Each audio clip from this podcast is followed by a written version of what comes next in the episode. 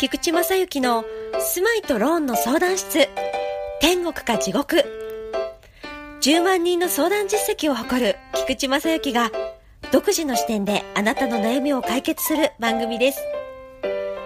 あなたは帰れる家があることを当たり前と思っていませんか？提供は住まいから未来を描くハッピーライフコンサルタントがお送りいたします。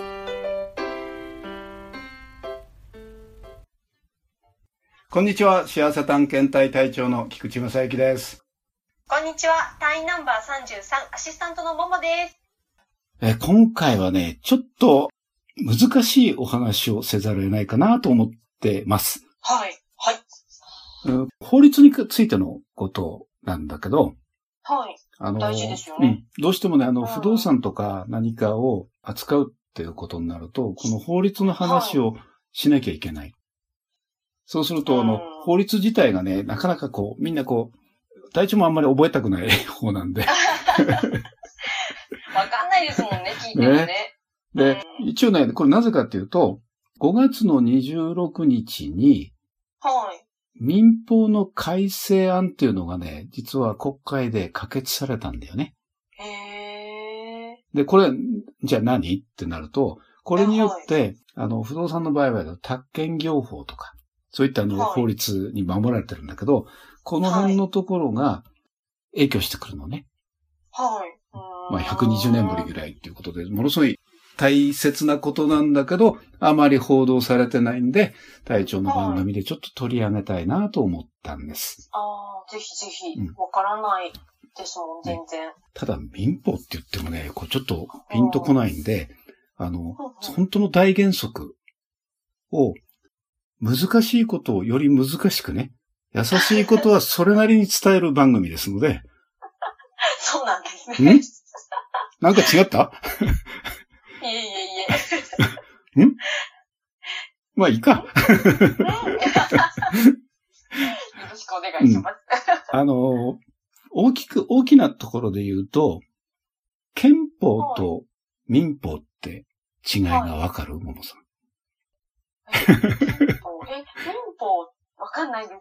なんか変なこと言うと恥ずかしいからないですそうだよね、聞かない。うん、まあ、今の法律の改正って民法のことを言ってるんだけど、はい、あの、民法っていうのは、まあ、細かく法律家の方に言わせれば違うのかもしれないけど、一応国民のルールだと思ってください。はい。ね。自由にみんな勝手にやったら大変なことになるよね。はい。で、憲法は今度国のルールなんだよね。国のルールうん。例えば、法律をじゃあ誰が決めるの？はい。と、法律ってのは、あの、立法府って言って、結局国会で決められるよね。うん、はいはい。ね。それで、国会が、あの、自由に今いろんな議論をやって法律をね、どんどん上げていくけど、それを勝手にやってしまったら、はい、今の、結局、国のそのね、国会の方で自由に何とでも誘導できちゃうじゃない。はいはい、そうですね。で、それを規制するのが憲法なんだよ。それを規制するのが憲法。うん。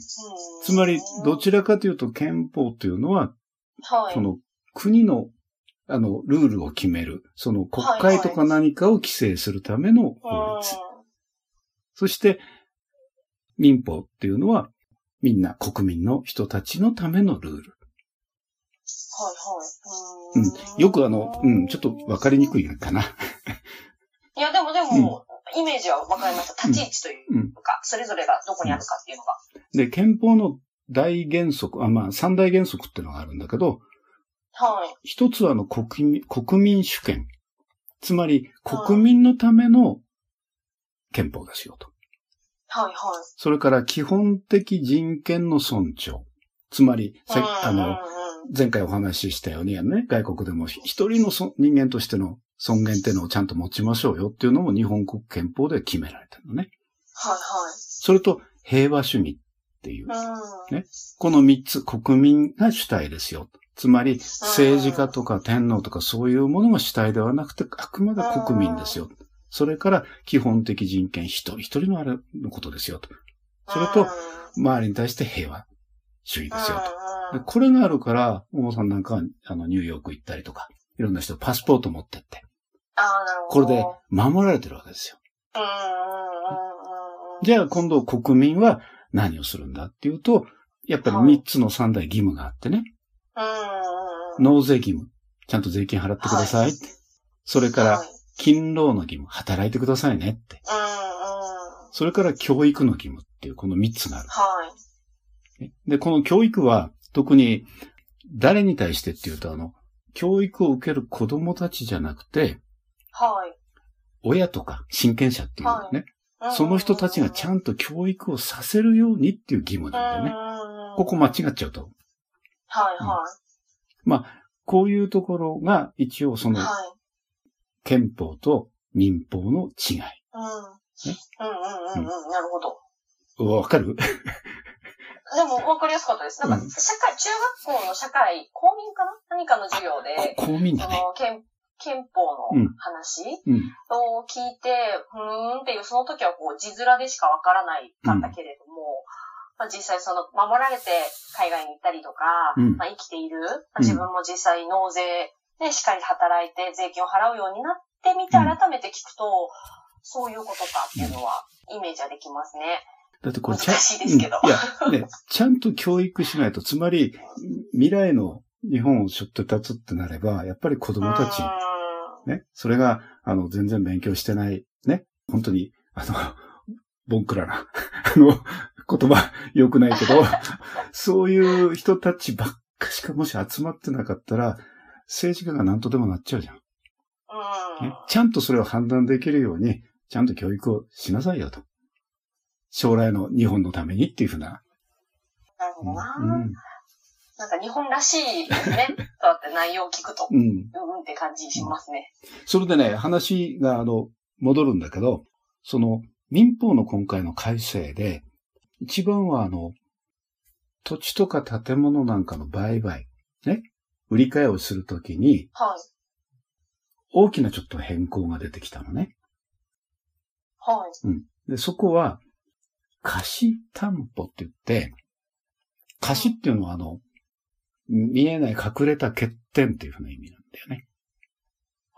うん、見、見えない隠れた欠点。うん、つまり、うん、どう言ったらいいのかな。あの、家を買いました。で、今、特に新築と言われるものだと、10, 10年間は、雨漏れとか、構造躯体って柱とか梁とかね、そういうものがちゃんとしてるように、必ず建築業者は、これは大工さんであろうとメーカーであろうと保証しなさいよって言ってるのね。で、仮に、その業者さんが潰れちゃったと。そしたら、どこに行っていいかわかんないじゃん。その会社もないわけだから。それでも、保険に入るなり、お金を積むかなんかして、必ず10年間は保証しましょうというふうな、その貸しっていうふうに、ね。つまり、誰の責任でもない。けど、まあ、基本的にそれが雨漏れを起こしたっていうね、なれば、はいはい、その保証なんかもそういったことができる。これは10年間で義務付けられてるんだね。うん。義務付け、もう義務なんですね。義務だ。だから今買う人は、あの、はい、その、少なくとも、本当の構造躯体ね。はいはい。躯体とか、その雨漏れに関してとかなんかの部分は、あの、はい、保証されると。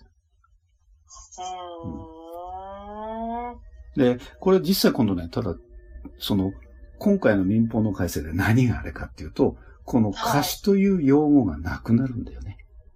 はい、つまり、売り主さんと買い主さんが、合意した内容で契約することっていうふうな。うんうんうん。はいはい。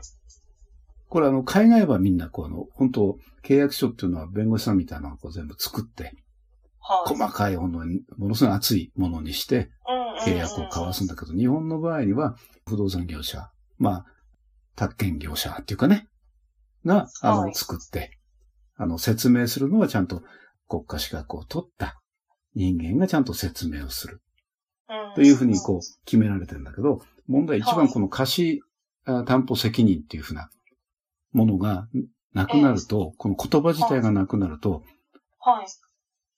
素人同士じゃない？確かに。ね、心配。何もできない。ね、だから、どうしていいかわかんなくなっちゃう。はい、うん。そうすると、ちゃんとそこに契約書にそれが書かれてるか。うん。うん。例えば、エアコンがついてます。はい。ね。これ、今でもそういったあの物件のこう資料で必ずそういうのがあるかなしかっていうのはこう、つけるところがあるんだけど、それがついてるけど使えるのか使えないのか。ええー、心配使えるもんだと思いますよね、だって。だよね。普通にそう思いますよね。うんうん、だから、あの、貸しという用語がなくなるかり、あの、契約不適合というふうな用語に変わるみたいなんだよね。で、これが実質は来年の4月の1日から。はい。うん。あの来年ですね。2018年、から、あの、まあ、これに関して、まあ、あの、実際ここは、あの、3年以内にこういったの民法改正するんで、いきなりグッと変わるんじゃなくて、はい、3年以内にこういうふうなところに持ってきましょうと。ただこれをやるために、はい、誰がじゃあそれを調べなきゃいけないのって。うんうんうんうん、うん。そうすると今、ホームインスペクションって言って、建物診断士。ね、これ、あの、設計の資格を持ってる人が、あの、そういったの調査をして、建物が傾いてませんか？とか、雨漏れやってませんか？とか、っていうのを頼むか頼まないかっていうのをこう、あの、契約書、つまり重要事項説明書っていうところに書かなきゃいけないんだよね。うん、それをちゃんと書くのを来年の4月1日から施行される。うん難しい話だよね。難しい。難しいですね。うん。だから法律の話になるとね、あの、非常に説明しにくいんだけど、実はこの辺のところも、一般の不動産なり、あの、業者さんそのものも今、どういうふうに取り扱っていいかがわからない状態で、あの、説明会を開いたりなんかしてるのね。で、要は来年の4月からきちんともスタートしてきますよというふうな。うん、で、本来は、あの、従来の売り主さんね、あの、中、中古住宅なんかでこの売買をする場合は、あの、従来の売り主さんは貸し担保責任を一切負いませんよっていう特約をつけることができたんですよ。今までは。はい。ね。ところが、あの、この法律が改正になってくると、この、特約認められなくなる。これは、あの、例えば今言ったエアコンがついてるんだけど、使えるか使えないか。使えませんっていうふうにこう書かなきゃいけない。で、それに対して、うん、買う人は納得して、あの、合意した内容で契約するなら、うん、使えないんだったら、あ、それでもいいです。自分で直しますからって言って契約する。ところが、それ直してねってなったら契約成立しないわけだよね。うん。ね、眠くなっちゃうよね。眠くなっちゃうよね、こんな話してるとね。いやいや、売り手、売り手が売りにくくなるってことですか？売りにくくなるというのもあるんだけど、逆にあの、買う人が守られる。うん、買う人も納得して買うかどうか。ああ、うん、だからこそ見る目というか判断するそうそうそうポイントがやっぱりわからないとちょっと難しいですよね。うん、で、みんなね、新築だから大丈夫だろうと思ってみんな見てるのね。いや、思いますよ。だって新しいんですもん。最新のものがついてるだろうって思いますよ。でも、ももさん、この間言ってたじゃん。あの、売りたいんですって。マ マンションだと、ね、この間10年以内に6割強の人、7割近くの人が売っちゃってるんだよね。すと、買った次の日から中古住宅になるんだよ。なるほどね。だから。新築は本当に新築ってことですもんね。うん、決してそのね、対岸の火事っていうわけではないよね。うん。うん。うん。うん。なるほどな、うん、だからそういう意味で、この辺のとこの、あの、やっぱり、あまりこう、まだ早いのかもしれないんだけど、報道されてるわけでもないし、そんな盛り上がってるわけではないんだけど、いざ、売買という形で、ね、隊長のとこ中に相談に来られたり、実質の契約なんて来られると、その辺も知らないままで、やっぱりその情報の差ってのはすごくあるんだよね。一般の人と。だから資格を持った人がきちんとそれを説明しなきゃいけないんだけど、それもまだ右往左往ちょっとしてる状態。なるほど。うん。だから、来年まであると言っても、今、この時期だから、ちょっとまあ、この話題にね、ちょっと触れておきたいなと。うんうん、なるほど、大事なところなんですね。うんうん、でも、それをね、聞いてる価値がある、ね、番組になりましたね。今のポイントで。かな なんか、なんかこう、わからない人の立場からすると、やっぱりそれを小分けにして、ちょこっとずつちょこっとずつ、深く、なんだろう、例を踏ま,、踏まえて教えてほしいなって思いました。だって新築って名称でよくあのね、あの、物件のチラシなんか出てるの。あの新築っていうのは、これも法律で決まってることで、未使用、誰も住んだことがなくて1年以内なんだよね。へえ、立って。うん。1年過ぎたらあの新築とは書けないんだよね。へえ。ただ未使用でまあ新築扱いのね、あの、あれにはなるけど、現実、広告上新築とは歌えない。確かになんか価値がプレミアがね、女子高生と同じですね。そうだね。あのね、女子高生とか女子大生とかね、そういうな。うん。なるほどね。決して隊長あの、あの、そういうのには乗らないようにはしてるんだけど。気をつけてください誘導で、すぐ桃さんに誘導されるからな。都会のね、ジャングルにはいっぱいいますから。だから、あの、法律だからっていう、あの、言葉だけを聞いて、どうしても毛嫌いしてしまうんではなくて、その後に自分が必ずそこに守られてる部分があるんで、ね、だから必ず自分のとこに振り返ってくる可能性がものすごく高いんで、少しでもちょっと知識としてね、あ、こういうこともあるんだなって。だから具体的に動くときには、あの、はい、もう一回ちょっと専門家に確認しようとか。確かに。ね、確かに。いや、それはあの強く思いましたよ、今。あの、全部、あの、これ、ここでね、覚えなさいって言っても、あとは、こういった番組にしても、あの、体調の言葉全部信用しちゃダメだからね。ええー。まあでも一応ね、私の一番身近にいるプロですから。あの、情報っていうのはどんどんどんどん進化するんで、これが月日を経てば、基本的に改正されてくる分とか、一部訂正が入ったりとかっていうふうに変化をするんで。